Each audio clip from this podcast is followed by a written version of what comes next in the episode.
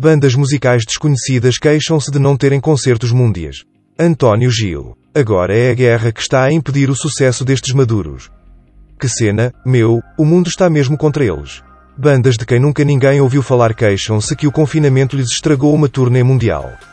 Infelizmente há realmente muitas pessoas talentosas, algumas conhecidas, outras não, que estão a sofrer as consequências das medidas ditas sanitárias. Não é porém o caso dos Caveirosos, banda de pias de baixo que se reunia para ensaiar na garagem do Tomatino.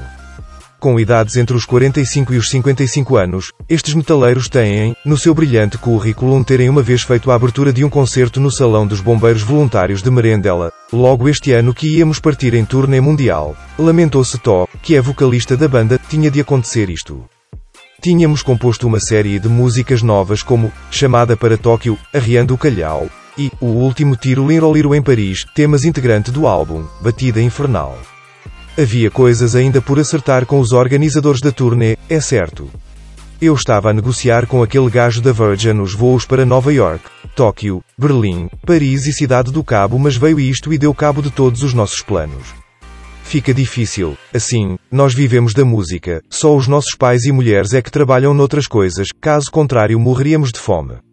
Nem quero imaginar o desespero dos nossos fãs por esse mundo fora, especialmente o meu primo que emigrou para a França, o irmão do nosso baterista que vive em Berlim e a cunhada do nosso guitarrista que está nos States. Graças a eles temos já 15 visualizações no YouTube que em breve serão mais, porque eles prometeram ir lá mais vezes.